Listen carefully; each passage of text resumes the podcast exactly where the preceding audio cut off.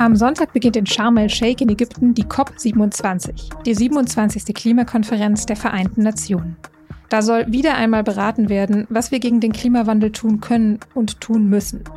Die Auswirkungen der Klimakrise, die sehen und spüren wir ja mittlerweile auch schon deutlich hier bei uns.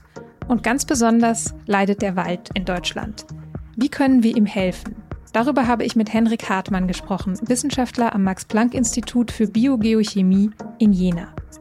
Sie hören auf den Punkt, den Nachrichtenpodcast der Süddeutschen Zeitung. Ich bin Nadja Schlüter. Schön, dass Sie dabei sind. Früher war hier doch mal Wald. Diesen Satz habe ich vor ein paar Monaten gesagt, als ich zu Besuch in meinem Heimatdorf war, das früher eben eingebettet war in Wald. Aber jetzt gibt es dort große kahle Flächen und neben dem örtlichen Forstamt lagert eine Menge totes Holz. Dass es dem Wald in Deutschland nicht gut geht, das ist jetzt nicht nur mein Eindruck. Das hat auch der aktuelle Waldzustandsbericht der Bundesregierung gezeigt, der im Mai veröffentlicht worden ist. Nur ungefähr 20 Prozent der Bäume in Deutschland haben keine Schäden, steht da drin. Und umgekehrt wird die Dramatik sogar noch deutlicher, finde ich. Denn das bedeutet ja auch, dass fast 80 Prozent, also vier Fünftel aller Bäume, nicht gesund sind. Und die Klimakrise, die ist mit dafür verantwortlich. Da sind sich Experten und Expertinnen einig. Gleichzeitig sind die Wälder eben eigentlich auch ein wichtiger Helfer beim Klimaschutz, weil sie viel CO2 speichern. Auch bei der Klimakonferenz der Vereinten Nationen im vergangenen Jahr in Glasgow ging es um die Klimaschutzwirkung von Wäldern. 100 Staaten haben sich dort verpflichtet, die Vernichtung der Wälder weltweit aufzuhalten. Also vor allem die Abholzung. Die Vereinbarung ist allerdings nicht verbindlich. Am Sonntag startet dann jetzt die diesjährige Weltklimakonferenz, diesmal im ägyptischen Badeort Sharm el-Sheikh. Und natürlich wird auch dort wieder über den Wald und die Entwaldung gesprochen werden. Wir wollen das zum Anlass nehmen, nochmal auf unseren heimischen Wald zu schauen. Wie könnte man dem helfen? Darüber habe ich mit Henrik Hartmann gesprochen. Er ist Leiter einer Forschungsgruppe am Max-Planck-Institut für Biogeochemie in Jena und Experte für den Wald im Klimastress. Herr Hartmann, wann waren Sie zuletzt im Wald und wie war es? Ich war heute Morgen das letzte Mal im Wald. Ich gehe jeden Tag mit meinem Hund spazieren, zweimal morgens und abends. Und das ist eigentlich immer schön, aber dem Wald an sich geht's ja dann nicht so gut. Und wenn man sich das anschaut, dann ist es nicht immer schön. Was sehen Sie denn bei so einem Spaziergang und was sehen Sie vielleicht auch, was ich als normale Spaziergängerin nicht bemerke? Ich glaube, ich sehe halt die leidenden Bäume. Und da sehen vielleicht normale Spaziergängerinnen das nicht so sehr, weil ich gehe mit dem Kopf nach oben meistens. Also ich muss natürlich meine Schritte beachten, aber ansonsten schaue ich mir die Kronen der Bäume an, weil man an den Kronen der Bäume ansieht, wie es den Bäumen geht. Und das mache ich jetzt mittlerweile schon seit 25 Jahren und kann einfach nicht ablassen an Bäumen von oben anschauen oder nach oben anschauen. Was ist denn konkret zu erkennen an den Bäumen? Naja, das hängt ganz davon ab, welche Bäume man sich anschaut, Standorte, welche Baumarten das sind und so weiter und so fort. Natürlich gibt es, sagen wir mal, das ist ja so ein Stück weit das Klassische, was man auch in der Öffentlichkeit viel diskutiert, den Befall durch den Borkenkäfer, dann sind das großflächige Absterbeereignisse. Das heißt, das sind dann ganze Regionen. Das ist eine Problematik, aber eine andere Problematik, und ich glaube, das ist auf Dauer vielleicht noch sehr viel schlimmer, ist, dass wir auch Baumarten beobachten können, die langsam von oben her runtersterben. Ob das jetzt bei der Buche ist, das ist aber auch bei der Kiefer der Fall. Das ist bei sehr vielen Baumarten, ob das bei der Esche ist. Also die Liste ist dann ähm, schon sehr lang.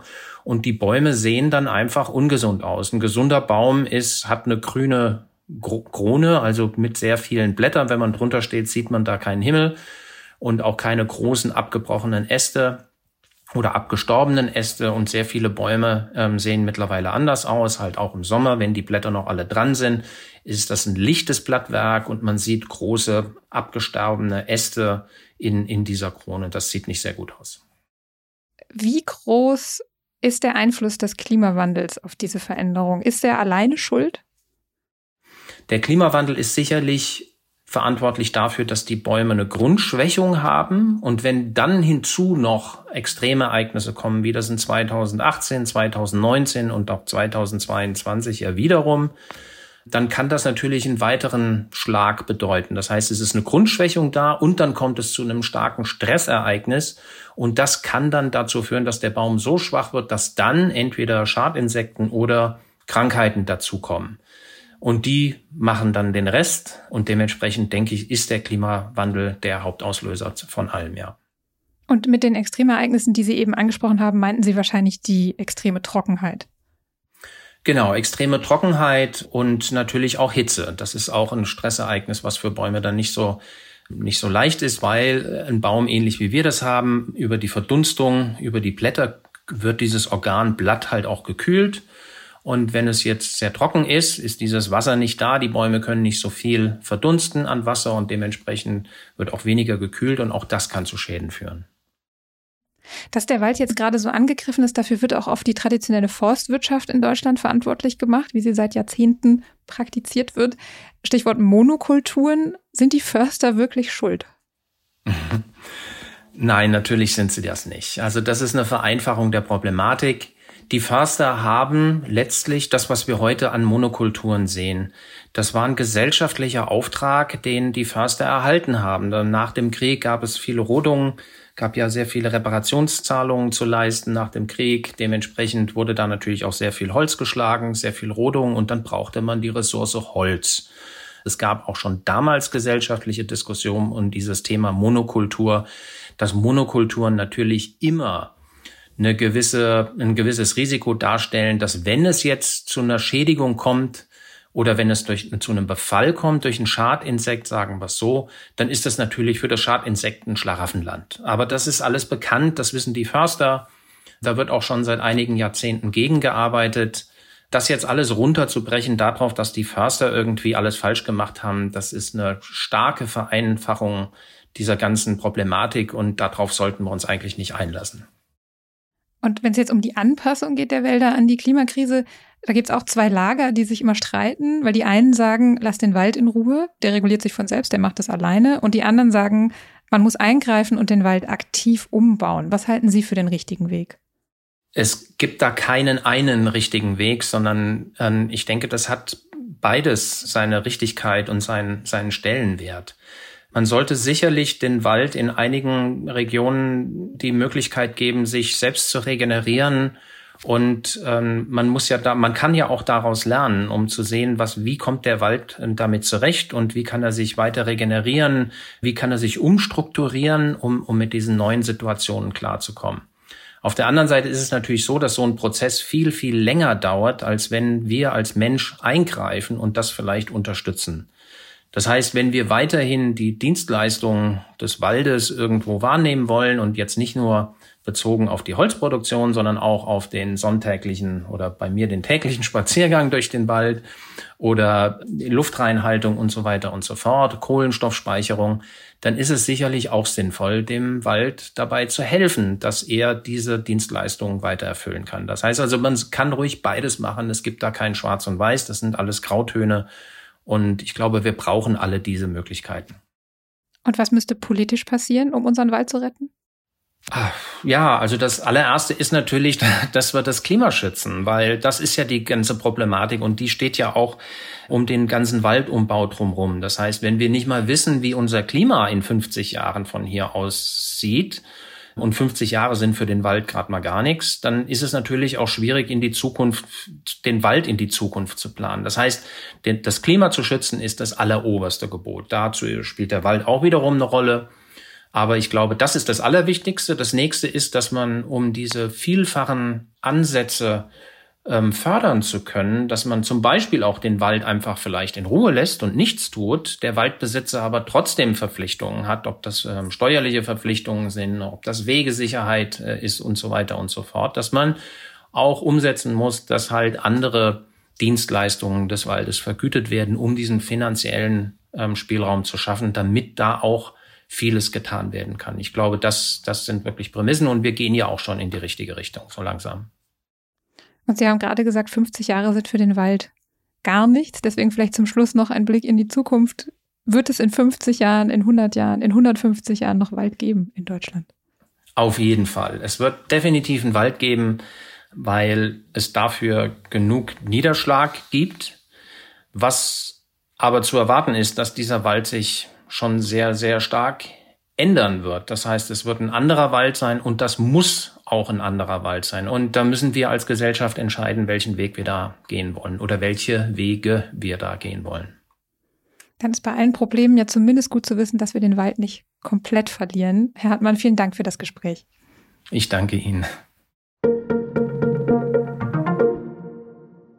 Die aktuelle Einschätzung des Expertenrats für Klimafragen der Bundesregierung ist leider keine gute Nachricht für den Wald. Der Rat geht nämlich davon aus, dass Deutschland seine Klimaziele für das Jahr 2030 verfehlen wird. Zumindest wenn wir so weitermachen wie bisher. Eigentlich will die Bundesrepublik ja ihren Ausstoß an Treibhausgasen bis zum Jahr 2030 um mindestens 65 Prozent senken im Vergleich zum Jahr 1990. Der Expertenrat sagt, um das noch zu schaffen, müsste ab sofort vor allem in der Industrie und im Verkehr viel mehr CO2 eingespart werden als bisher. Die Bundesregierung müsse deshalb vor allem die erneuerbaren Energien schneller und umfassender ausbauen. Es könnte aber auch gut sein, dass das nicht reicht, sondern dass es einen politischen Paradigmenwechsel brauche. Eine Möglichkeit wäre dann zum Beispiel, harte Grenzen für noch zulässige Emissionen einzuführen. Seit Montag wurden den Klimaaktivisten der Gruppe Letzte Generation schwere Vorwürfe gemacht. Denn durch ihren Protest, bei dem sie sich auf einer Straße in Berlin festgeklebt hatten, ist ein Stau entstanden. Und in dem stand auch einige Zeit ein Spezialfahrzeug der Feuerwehr auf dem Weg zu einem Unfall, bei dem die Radfahrerin unter einem Betonmischer eingeklemmt worden war. Dieses Spezialfahrzeug hätte den Betonmischer anheben können. Die Süddeutsche Zeitung konnte jetzt aber interne Dokumente der Feuerwehr einsehen, in denen steht, dass der Stau keinen Einfluss auf die Versorgung des Unfallopfers hatte. Denn die Notärztin, die durch den Stau nicht behindert worden ist und die Frau vor Ort versorgt hat, hatte sich sowieso schon dagegen entschieden, das Spezialfahrzeug einzusetzen. Die Radfahrerin, die am Donnerstag im Krankenhaus gestorben ist, sei also durch den Stau nicht schlechter versorgt worden.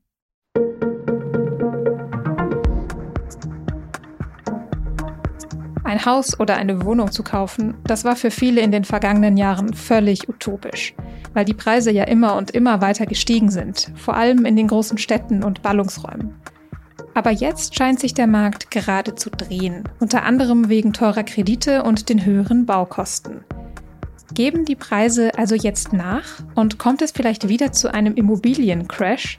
Um diese Fragen geht es in der aktuellen Ausgabe unseres Recherche-Podcasts Das Thema. Den finden Sie unter sz.de-das Thema und verlinkt in den Show Notes. Redaktionsschluss für Auf den Punkt war um 16 Uhr und produziert hat diese Sendung Benjamin Markthaler. Ihnen vielen Dank fürs Zuhören und ein schönes Wochenende.